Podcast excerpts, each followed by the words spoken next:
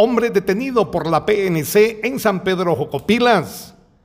Edgar Marinelli Ishpek Ávila, de 49 años, fue capturado en la zona 2 del municipio de San Pedro Jocopilas, departamento de Quiché. Portaba una pistola Bull Cherokee sin la licencia que ampara DGCAM.